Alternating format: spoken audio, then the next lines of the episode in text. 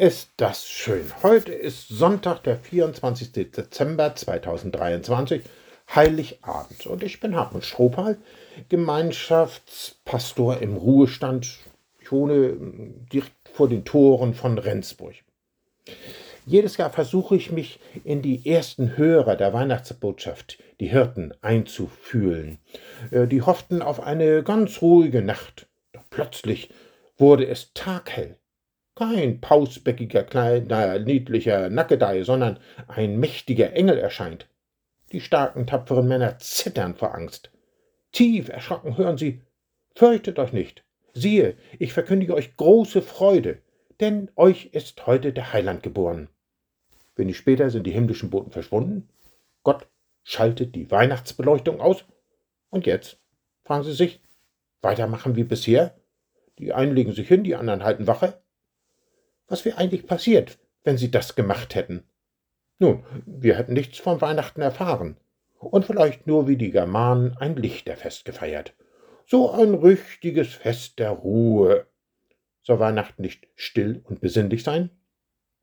Nun, eigentlich hätten die Hirten eine ruhige Kugel schieben können. Ein neugeborenes Baby und von einer schweren Geburt gestresste Eltern, die laufen nicht weg. Aber die Engel hatten gesagt, ihr werdet finden. Sie sagt nicht, das müsst ihr glauben.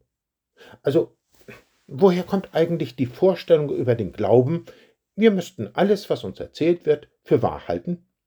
Nein, wir sollen Entdeckungen machen, und wer Entdeckungen machen soll, der muss den Hintern hochkriegen, sich auf den Weg machen, die Suche beginnen. Was die Hirten sich damals gegenseitig zuriefen, steht als Motto über dem heutigen Tag.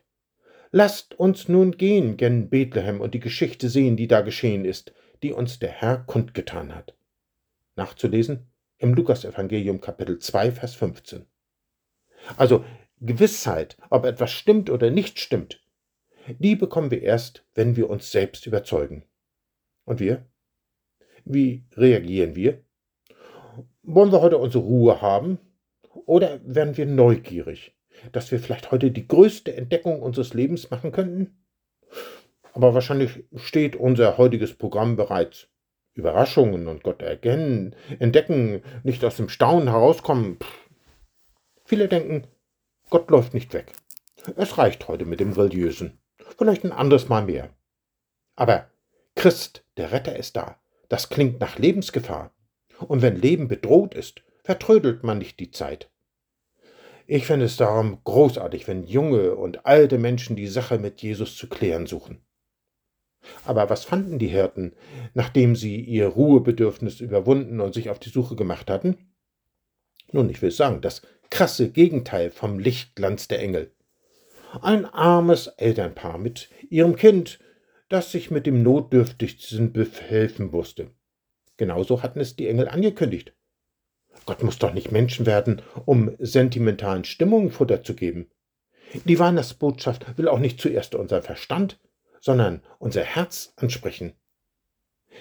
Für mich kam Jesus auf die Welt. Für mich wurde er Mensch. Das Kind in der Krippe sagt mir, Gott macht sich ganz klein. Er zeigt, in meine Haut möchte er stecken.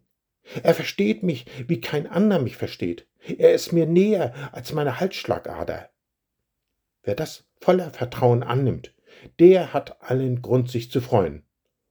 Und wer in diesen Tagen seine Bibel zur Hand nimmt, die Weihnachtsgeschichte in Lukas 2 ganz langsam und aufmerksam li liest, mit Jesus redet, wie ihm der Schnabel gewachsen ist, ihm dankt, dass er so auf diese Welt gekommen ist, ihm dankt für seine Liebe, seine Vergebung, seine Hoffnung, der feiert richtig Weihnachten.